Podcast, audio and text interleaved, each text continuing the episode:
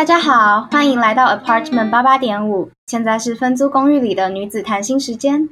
上一集我们讲到刚进入大学时学习上的模式改变。大学生活中除了课业，人际关系大概也是大家主要的烦恼来源吧。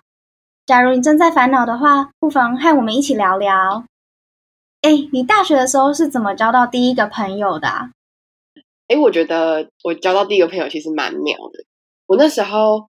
呃，交到的第一个朋友，后来也变成我就是现在最好的朋友。就是呃，我们那时候是在新生训练的时候有一个体检，然后他体检的时候排在我前面，然后刚好就是呃，因为我们之前都呃各自在台北跟台中待过某一个教会，就是类似教会这样。然后那时候那个教会姐姐就找他讲话，然后就发现哎，这个人也曾经参加过，可能跟我类似的经历这样。然后我就去搭讪他，然后后来我们就聊起来。然后之后在学校遇到就就会一起走啊什么的，然后就慢慢越来越好这样。但我觉得就是其实我算，我觉得我算蛮幸运的，就是因为我觉得我从小到大就蛮偏向这种类型的，就是可能跟一个人很好这样。所以那时候嗯，看到就是系上可能开始有一些人一群一群聚在一起的时候，我就比较没有那么害怕。就可能大家都会担心那个系和系边的问题，你有担心过这个吗？哎，有哎，就是我们刚开学的时候，尤其大一的时候，就会有一大群人，他们就会一起冲夜唱啊，然后去一些活动什么的，然后他们就是可能十几个人一起出现，然后上课的时候也常常会发现时，然后这种看到的时候，你就会其实觉得有点小焦虑，想说为什么大家这么快就已经混熟了，可是我好像还只有一两个朋友。不过我觉得大学的交友模式其实有一个很神奇的地方，是也是一个跟高中的时候不一样的地方，就是你一定要主动出击。就像你刚刚说的，你去搭讪你的第一个朋友这样子，好像大学的时候你如果不主动出击的话，嗯，人家也比较不容易去注意到你。但是你如果愿意踏出第一步的话，其实要交朋友不是一件很难的事。可能就是因为大学的时候大家都各自分散，然后有自己想要做的事情，不像高中的时候，不管怎么样，可能你跟你的同班同学永远都会腻在一起这样子。我我觉得你刚刚讲到那个主动出击，就是真的很重要诶，因为。嗯，我觉得高中就是高中以前的生活，都是所有人都会在同一个班级里面，然后你一定会有什么你隔壁的同学啊，你前后的同学，就是你一定天天都会遇到他们，然后一定会跟他们变熟，就是你不需要花太多心力。可是大学就是每一堂课可能会来的人都不一定一样，然后大家坐位置也不会一样，然后也不会固定的时间一定在那个地方，所以就是这可能也是为什么大学的那些活动啊什么的变得很重要吧。嗯，可是我觉得大一的时候，大家应该都会就是会为了可能交更多朋友，然后就是参加很多活动啊。可是我觉得，就其实我现在回去看，我会觉得，嗯，可能那个时候觉得很大的烦恼，现在回头看不一定真的是那么大的问题嘛，或是那时候很大的焦虑，其实现在回去看就觉得，哎，也还好。就像，嗯，可能我们以前会觉得戏和戏边这种东西，就是。可能就很怕自己被归类成戏边，然后也会有一点想要加入戏和，就是觉得哦，他们都可以一起出去玩呐，然后就是有很很多朋友，就像你刚刚讲的那样。但是我觉得，嗯，就是越是长到大三、大四之后，就发现其实戏上的所谓戏和跟戏边，好像就是那个界限都已经慢慢模糊了吧？就是大家已经没有这样子做了吧？你们戏上应该是这样吧？对啊，其实现在大家就已经不会说什么真的，一大群固定的人出去玩，并不会像大一的时候会出现那种很多一大群人，然后有人在一起，然后还把自己的团体命名成某个细差什么细差的那种行为。现在其实大家就是会凑在一起，人会凑在一起，然后可能有一些共同的兴趣啊，或者是共同的课，那就会走在一起，反而不会像。那种大一的团体状态，而且我觉得其实系和或系边不管如何，其实都是最重要的是你要找到一个自己很舒服的状态，尤其对于人际关系这个方面。像我就是大部分时候我是不太喜欢人群，所以我和别人的相处模式，我通常是喜欢，比如说一对一的深聊啊，或者是少少数几个人，然后。度过一个就是有点像 quality time 的那种感觉，而不是说就是约一大群人呢一起出去做某件事情，然后看起来好像很疯狂，然后很很青春热血，或者是很契合这种感觉。对，那你呢？你有没有比较喜欢的人际关系的相处模式？我觉得我跟你蛮像的，就是我也是呃很属于很一对一的，就是我我觉得我从小到大大概就是这样，然后就我会喜欢跟别人一对一很很熟，就是可能我一定会有一两个最好的朋友，但是我会希望跟系上的人就都保持，就是我是认识，然后可能有几个是我还是可以跟他们认真聊天的这样，然后我觉得可能也因为我是这个属性。就其实我大一、大二的时候也会焦虑，就是会觉得怎么别人那么多朋友，然后都可以出去玩或什么的。但是我其实到大三、大四啊，就是开始跟别人一对一深聊之后，我其实发现呃一个蛮有趣的事情。然后我觉得说出来说不定也可以让就是现在正在焦虑的人可能可以安心一点。我觉得我认识的一些后来变瘦的朋友，他们呃其实原本都是我以为的契合，但是呃在我跟他们聊之后，我就发现。他们就是可能我以为那个时候的他们是很快乐，然后有很多朋友，然后可能他们的朋友都是就是真的很 bounding 的那一种。可是后来就发现，哎，他们在他们自己在回头去看那一段时间的时候，我觉得其实他们当中有一些人是觉得那个时候自己身在那个团体里面，其实没有那么开心。其实那个也不是他自己的本性，但是可能当时呃最刚开始的时候，因为很焦虑，然后很怕没有朋友，所以加入了这个群体。可是。可能我我们的问题是我们加不进那个群体，但他们的问题是他们不知道怎么脱身。其实我也会有这种感觉。呃，当我在一个比较多人的群体里面，其实你在这个群体里面，你是会需要去配合很多人的，包括你自己的时间，还有当你在一个。心情比较低落的状态的时候，你却得配合别人一些，嗯，比较激动或者是快乐的属性的那种活动的时候，但是你又不能真的跟大家说，哎，你现在状态很不好。尤其是这群人，你可能没有到真的每个人都很熟啊，或者是你愿意让他们去承担你的不舒服之类的时候，那其实是一个很挣扎的情况。就像我自己就有遇到。那我现在觉得比较重要的是，可能我遇到事情的时候，比如说，嗯。遇到一些恐怖的事情的时候，我马上有人可以找，然后这些人会给我一些支持，或者是会帮助我就走出来这样子。然后，呃，反而比较像是在危急时态，你真的会去找，然后马上会去给你回应的这些人，并不会真的到很多。那但是这些人会是在你就是需要需要人的时候，给你一些安全感，让你不会那么焦虑。而通常这种情况都不会在。所谓契合那种大团体出现，至少我自己觉得啦。嗯，我觉得就是可能每一个人适合的那个群体可能不一定一样。比如说，可能有些人他们就真的很适合在大团体，有些人就可能比较适合一对一。但是我觉得，就是其实重点就是，我觉得所有东西都是一体两面的嘛。就是当你看到人家契合，可能过得很快乐、很快乐的时候，可是你可能也要想到，啊，他们其实可能这个群体就是很长很快乐，可是不知道怎么接纳不快乐，或者是。呃，如果他是一个戏编，好，其实也戏编也不一定那么糟啊。就是戏编他好像看起来没什么朋友，可是或许这个人他就是很喜欢自己一个人，他就是很喜欢有他自己很多时间，他其实也过得很快乐。就是其实没有什么很绝对的事情嘛，就是感觉就是如果你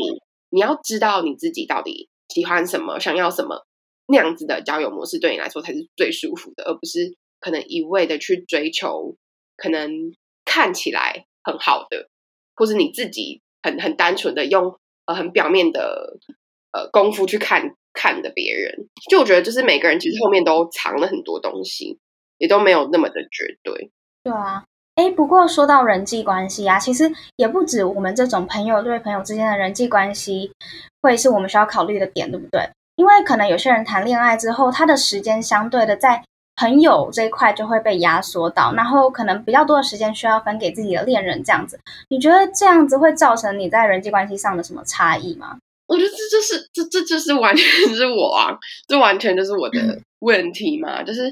嗯，反正就是我觉得我的谈恋爱事情就太多事情可以讲了，但是呃，就如果要讲到可能关于人际关系这一块的话，就我从大二跟我男朋友在一起，然后。反正我们前面在一起的时候有很多争执，然后就是我需要花很多很多时间来处理这些事情。然后，嗯，那个时候就是我，我觉得我原本就是我跟我的朋友是很很紧密的，就是我跟我最好的朋友很紧密。然后我们还是可以就是去认识西上的其他人。可是我觉得我那时候就因为，嗯，我跟我男朋友在一起，然后除了我需要。呃，分分配我跟我朋友在一起的时间很多给他以外，我也变得没有时间可以去跟系上的其他人交流，而且我们很长很长都在吵架，然后所以就有点变成是呃，我的生活光是平衡我男朋友跟我好朋友就已经就是 overload 了。这其实是一个蛮复杂的问题。那你现在有找到一个比较平衡的状态吗？我其实觉得就是呃，我就那时候会这样，应该很大多数原因是因为我男朋友很没有安全感，然后他那时候自己就是他的友谊方面也有一些危机，这样，然后他有一点把这个东西放在我身上来让我承担。嗯，然后，但是就是到现在慢慢就是，就这些东西他都已经慢慢解开，就他自己也知道他的问题，他应该要自己处理，然后他不应该再把这些东西放在我身上。就是我们我们已经分开来之后，他就有办法经营他自己的生活，然后我也经营我自己的生活，这样。可是，就我觉得不得不说，就是可能像现在我们到大四，大家其实都已经比较少去学校，然后该认识的人也都认识完了。就是其实我觉得最精华的时候，其实就是大二。大一那个时候，所以嗯，我觉得那个时候错过东西，其实基本上就补不回来了。可是，嗯，就我觉得我也会觉得，可能其实也，嗯，就也还好吧。就是如果谈恋爱，可能就是要经历过某一些东西的话，那我就是在比较早的时候经历完这些东西，那我之后我至少知道不会在需要经历或者在花时间的这些事情上面，其实就也挺好。就我觉得自己找到方法解释吧，对吧？像我觉得我们系上也。就是也也是有其他人，他们是交男朋友之后，可是他们的人际关系还是维持的很好，或者他们就是那种可以跟别人玩在一起的情侣。我觉得我就有时候就会很羡慕。哎，你还刚刚还有提到说，就是你跟你的最好的朋友是一个很紧密的关系。不过这个跟我比较不太一样，哎，因为像我就好像一直到现在都还没有一个真的很紧密、很紧密的人，比如说。可能是做每天都会聊天，或者是你做任何事情都会一直待在一起啊，然后一定会一起吃饭，或者至少会问彼此的时间安排是如何。这样，我好像一直以来都没有这么亲密的跟任何人相处过。呃，对我来说，好像一方面在我之前的相处模式里面，尤其大一有跟室友住在一起的时候，我那时候会比较希望我有自己的时间，所以我其实很少会。在比如说课外、课余，然后午餐以外的时间，主动去找别人吃饭或做什么事情。然后，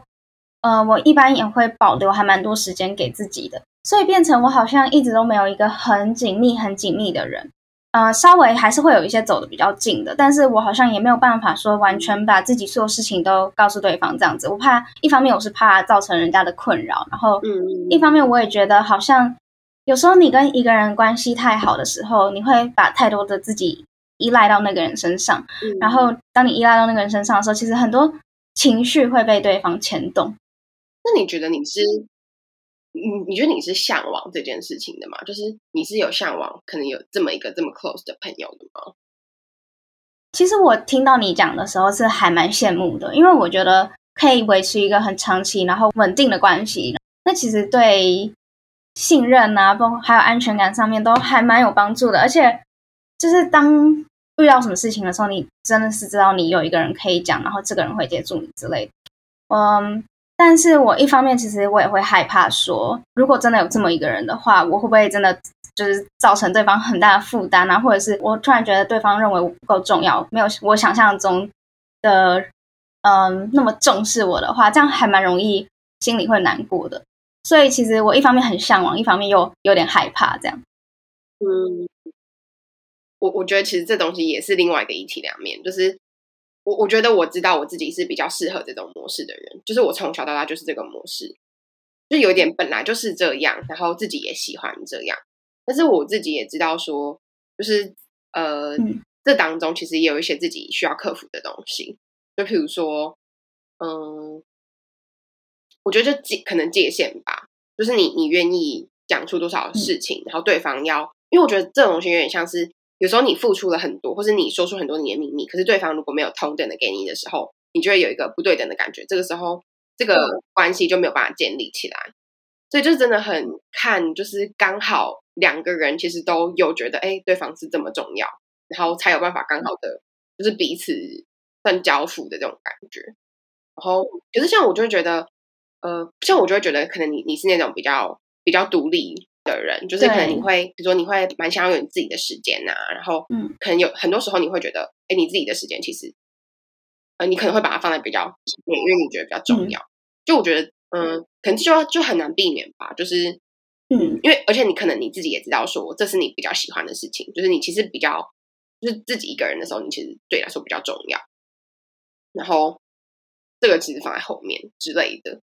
嗯，因为像我，我觉得我自己可能有时候我会我会牺牲掉一些我自己想要独处的时间，可能只是因为我觉得可能呃我的好朋友今天心情没有到很好，或是我可能觉得他好像呃需要聊一聊，我就会可能直接去找他。但可能那一天我就没有一个我自己的独处时间，就是我会为了这个东西去牺牲掉这个东西，就可能算是嗯，我觉得就是算是必要，就是必要的权衡之下所做的这个处理。我觉得其实有点像谈恋爱。对啊，其实我觉得呃，像我们上一次在学发展心理学的时候，有学到一个还蛮有趣的概念，就是在我们现在这个年纪，大概到三十五岁的时间，这个阶段都是在学习一个亲密和疏离之间的平衡。然后不管是友情或者是爱情，这之间我们都在找一个自己最舒服的方式。比如说，你要决定你跟这个人要多 close，然后你在这个过程中。该如何保持自己不要受伤，或者是保持对方不要受伤？但是同时，就是有点像是，呃，我们在学习怎么放下心里的那道墙，但同时你又不能走得太近，因为你走得太近的时候，对双方其实有时候会是一种伤害跟束缚。嗯，就是我觉得它是一个你要决定多少的开放和呃跟对方的交流，但同时你也要保持好保护彼此的那道墙。嗯。因为我觉得可能这也跟我的个性有一点关系，就是我觉得我长大之后，然后跟越来越多人聊天，我有点发现我自己真的是那种，就是我我觉得我不太害怕，就是我不太是那种会害怕受伤害的人，就是我我的心里面没有这个预设值，我就是觉得哎，这个人我想要跟他聊，然后哎，如果聊到特定的点之后，然后我就开始大肆的聊，就我什么都讲，我我没有怎么觉得是。哦，这个是秘密或者什么的，就是我很 open for，就是所有的东西。嗯，然后因为因为我觉得这样可能很容易就让别人会觉得，哎，我很信任你或者怎么样。但是我觉得我确实是真的很信任别人，就我很容易信任别人。嗯，然后这样可能也让我比较容易在这种紧密的关系当中，就是嗯，感觉比较真诚吧。然后也感觉比较真的能够可能聊很多事情。嗯，但。我比较好奇的是，你在这种紧密的关系里面，会不会有一个得失心重的问题啊？比如说，哎，对方今天，比如说跟谁出去，然后呃没有问你啊，或者没有找你啊，或者是呃他可能对其他人比较好，然后对你没有那么重视的时候，你会不会有一点就是得失心的问题？如果这个人刚好是你很好的朋友的话，我觉得一定会耶。我我觉得，而且我觉得这件事情可能就是到现在其实还是在学习当中嘛。就是，嗯，因为我觉得那个距离真的太难抓了。就是，其实，就虽然我从小到大都是这样子的模式，可是我自己也知道说，可能我在不同的阶段，可能那个紧密程度其实又不太一样。然后，像我觉得我大学的好朋友是紧密程度真的超级高，应该这样讲嘛？紧密程度就是超级高的那种，而且再加上我们就是现在是室友，就我们住在一起，然后就我觉得我们两个其实。就真的蛮像的，可是可能就因为呃，在某些地方真的蛮像，所以也会知道说哦，可能对方会呃顾虑到什么事情，所以通常脑袋里面自己会先想过。可是当然就一定也会有，就是没有想到，或是其实有时候想法不一样的时候，就就要一直沟通吧。哦，不过你刚刚也有说，你可能是比较不会预设自己会受伤，或者你比较不害怕会受伤的这种人。因为像我的话，我就一直真的很害怕自己会。觉得得失心很重，然后心情就会因为这个起起伏伏，而且我也不太喜欢，就是觉得别人不重视自己，然后感到有点嫉妒或者是其他比较负面情绪的自己，就是我很害怕一个被别人而牵动情绪的我，所以我就会很害怕这种紧密关系。那我觉得听了你的做法之后，其实也是都会有这种问题，可是可能你的恐惧或者是预设可能相对就比较小，是吗？我觉得可能是，然后我觉得其实，哦，像我高中的时候，我我跟我最好的朋友，好像可能大概有冷战过，可能大概一两个月吧，就那种很闷很闷那种冷战这样。然后我觉得那时候就是我自己的情绪，就是我觉得我很没有办法接受很多很多事情。我们那时候有很多比在比较的东西，这样。反正我们那时候就是也是有很多争执。然后，但我反而会觉得说，就是其实我自，其实我觉得我的情绪没有比别人少。然后，我觉得我我的点就是我比较相信别人，可是我的情绪也是很多很多。然后我也是很会被被别人牵动情绪的那一种人。但我觉得有一点是，就是慢慢学习吧。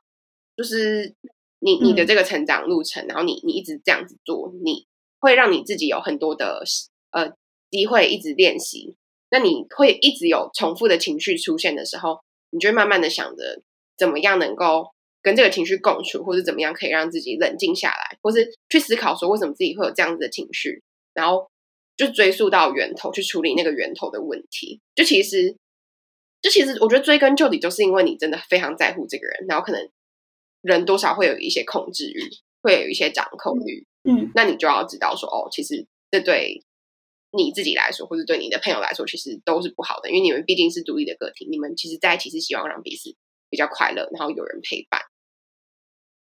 嗯，对。除了这个之外，我其实也蛮羡慕你有一个很固定的、很亲密的朋友。一点是，